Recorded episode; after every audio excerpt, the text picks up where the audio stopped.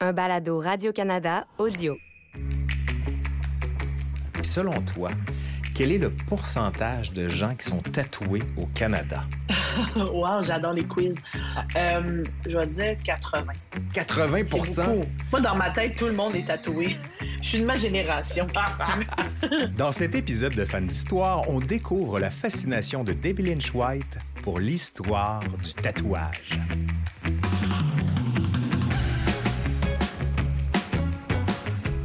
Je m'appelle Laurent Turcou, je suis historien. Et pour moi, l'histoire, ça se trouve pas juste dans les livres et les musées. À chaque épisode, je discute avec une personnalité que vous aimez à propos d'un sujet qui l'intrigue, la captive, et vous allez voir. Derrière chacun de ces sujets se trouve toute une histoire. Bienvenue à Fan d'Histoire. On t'a abordé en te disant qu'on on aimerait ça te recevoir à l'émission, puis toi, tu es arrivé avec le tatouage. Pourquoi tu voulais qu'on parle des tatouages? Ben, euh, j'en ai quelques-uns. Euh, j'ai, puis j'ai un rapport bien, bien symbolique avec mes tatouages, euh, bien intime.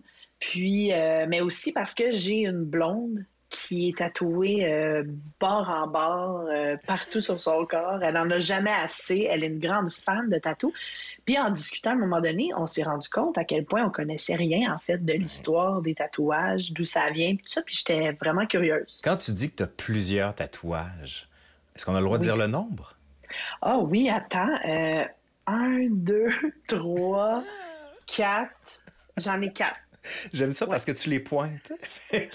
les gens qui nous écoutent peuvent pas le voir, mais c'est comme si symboliquement. Mais c'est intéressant quand même le tatouage parce que tu racontais, tu as tout de suite abordé ça avec ta blonde. C'est un peu de l'ordre, tu sais, le tatouage entre l'intime et le public parce que certains vont dire qu'un tatouage c'est fait pour être montré.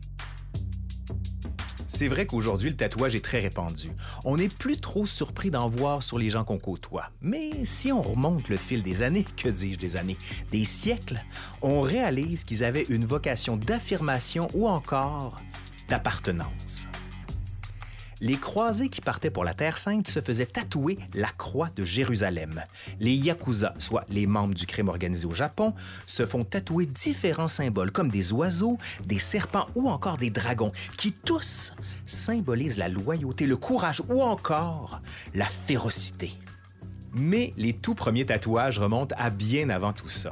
Si on a de la difficulté à donner une date bien précise, plusieurs grandes découvertes nous permettent de remonter à plus de 3000 ans avant notre ère.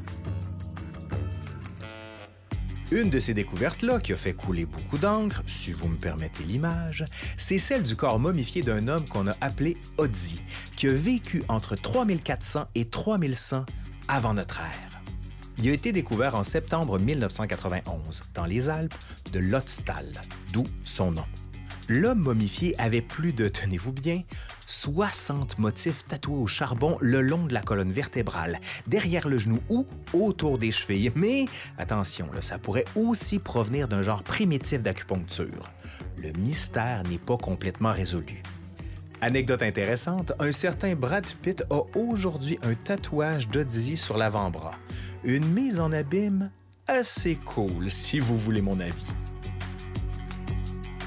mes tatouages, c'est vraiment pour moi à la base que je les fais euh, parce que j'ai un métier aussi où je dois pas trop les montrer. Comme actrice, c'est sûr qu'il faut les faire à des endroits où est-ce qu'on les verra pas trop au théâtre. Si par exemple on joue euh, ben, un personnage de 1920, par exemple.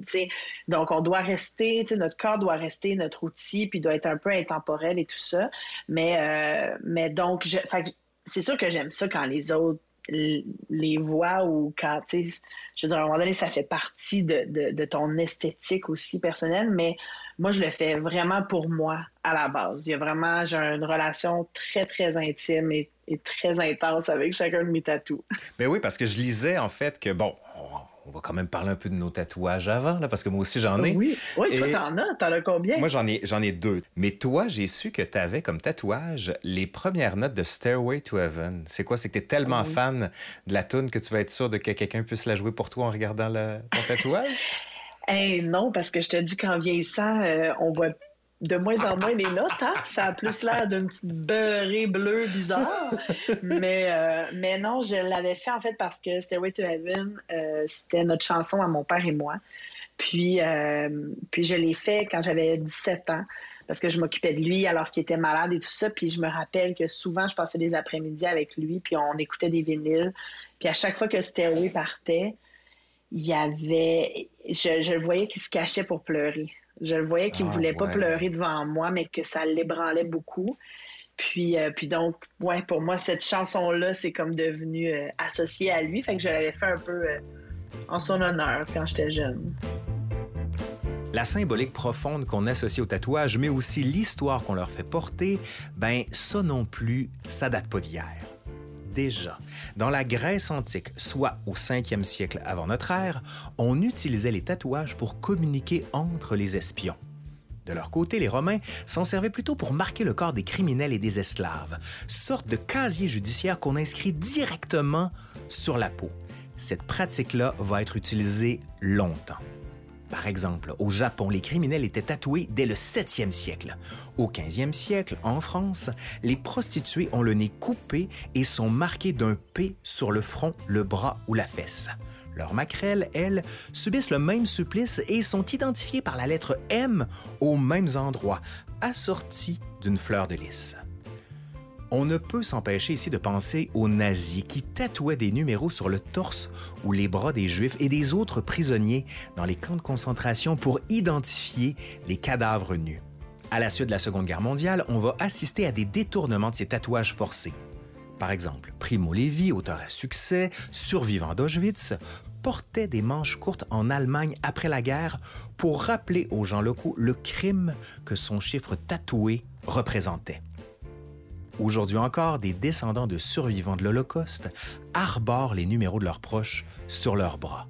Une manière de garder la mémoire bien inscrite sur la peau.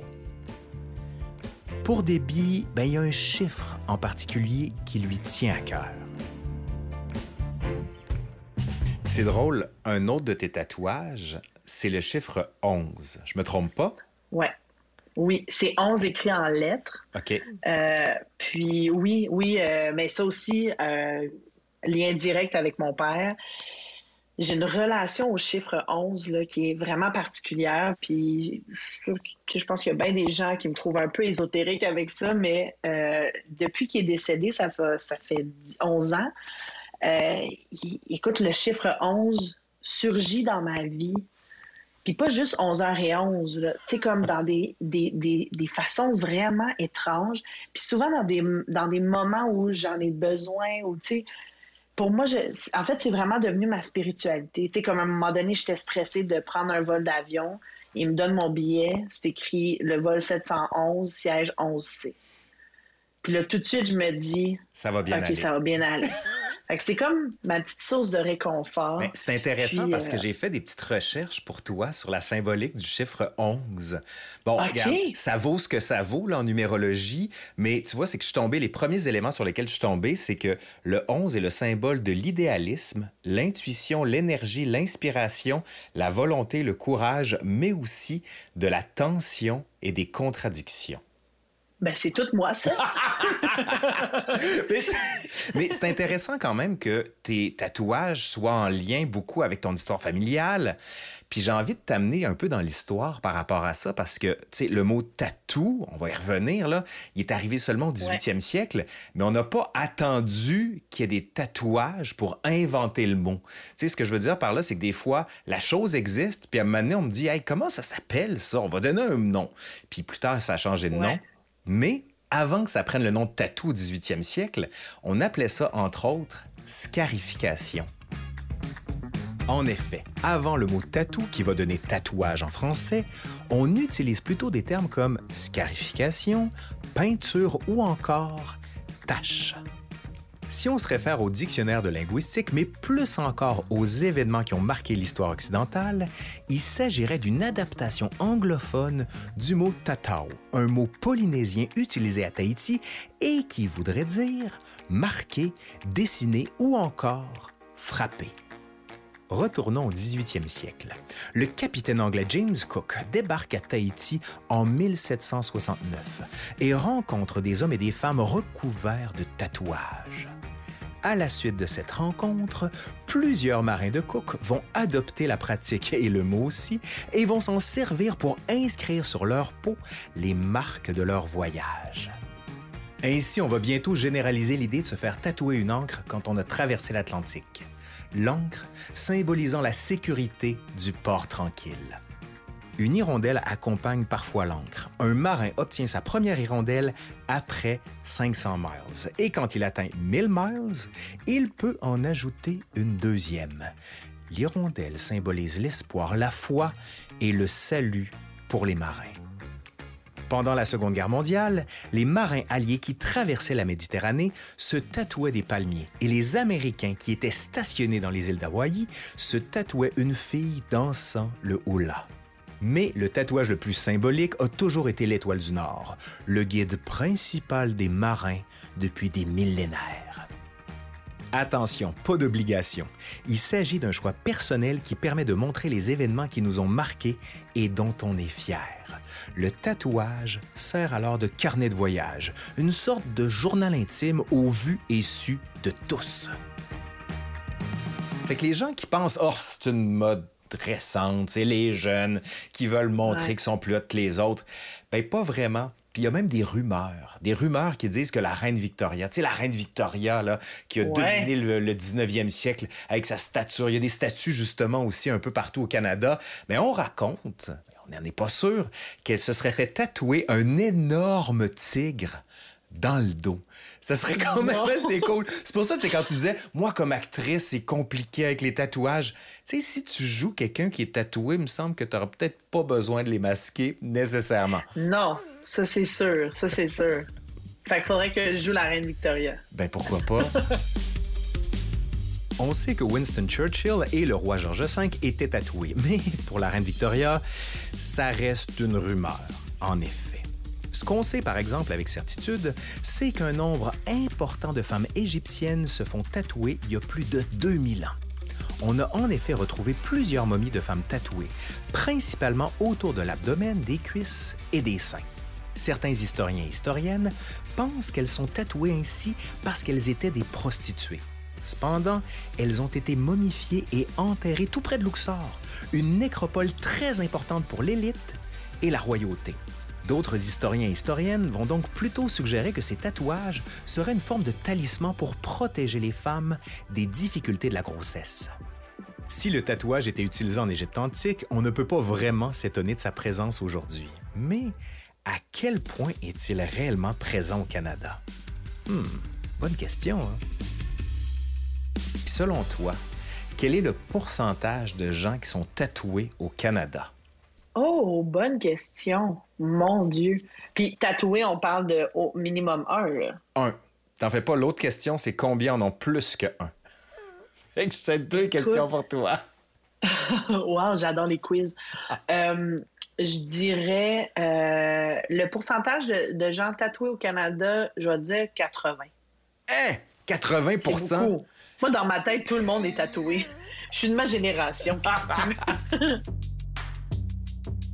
C'est vrai qu'on a l'impression que les tatouages sont particulièrement répandus, mais de là à avancer 80% ça me semble beaucoup. Selon un sondage réalisé en 2011, ce serait environ 2 Canadiens sur 10, soit 22% de la population qui possède au moins un tatouage. Bon, là, je vous entends, vous êtes en train de vous dire, oui, mais il y a beaucoup de personnes qui ont plus qu'un tatouage. En effet, bon point. Toujours selon le même sondage, ce serait 11% des Canadiens qui en auraient plus qu'un. Plus récemment, en 2018, le groupe de défense Support Tattoos and Pursing at Work a avancé des chiffres un peu plus importants, genre vraiment plus importants.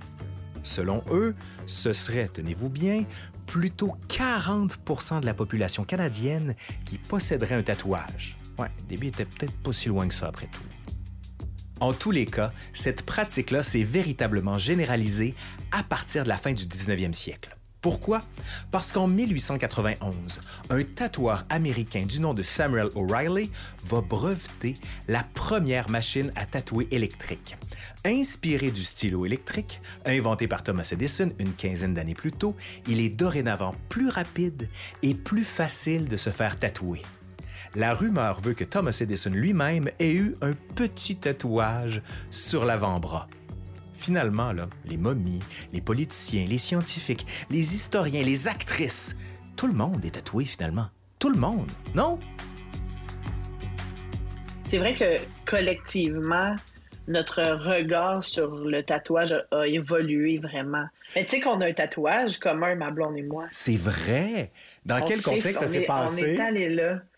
On est allé là. Euh, c'est ben, dans, dans, nos premières années. Là, on s'est fait faire euh, euh, on s'est fait écrire une. On a chacun une chanson qui nous fait penser à l'autre. Donc, on s'est fait tatouer une phrase de, de, de cette chanson-là, qui est donc pas la même pour les deux. Mais on s'est fait en dessous, chacun, ça, on a la, même chose. On a les coordonnées longitude, latitude du bord où on a eu notre première date. Oh, ça, c'est cute. On a fait ça. Mais c'est cute, ça. ouais. Ben oui, vraiment, vraiment. Puis, tu sais, on se disait, ah, tu sais, si on, un jour on n'est plus ensemble, tu sais, c'est pas écrit Marina, Debbie, là, tu sais.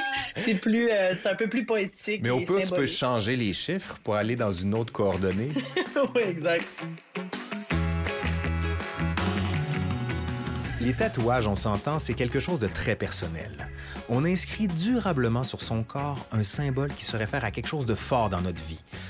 Ou pas, parce que certains et certaines se plaisent à rappeler qu'ils ont eu l'heure lors d'une soirée très ou trop arrosée et que c'était simplement, et je cite, pour le trip. Ouais, on dit ça le lendemain. Oh, regarde donc, j'ai fait ça, moi. Pourquoi t'as fait ça? Pour le trip. Pourtant, quand on regarde la grande comme la petite histoire du tatouage, on se rend compte que c'est une manière autant pour les collectivités que pour les individus de construire son corps, de le marquer, de le catégoriser selon les expériences, bonnes, mauvaises ou encore traumatisantes. On aurait pu parler des tatouages des Maoris ou encore de ceux des athlètes olympiques qui se font tatouer les anneaux. Mais le sujet, comme vous vous en doutez, est particulièrement riche et on n'a pas fini d'en parler.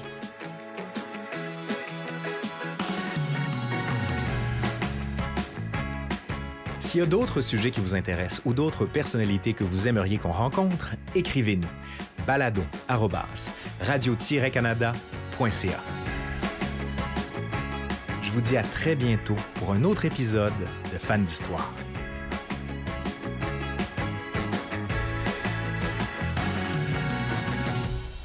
Écoutez les meilleurs balados sur l'application Radio-Canada Audio.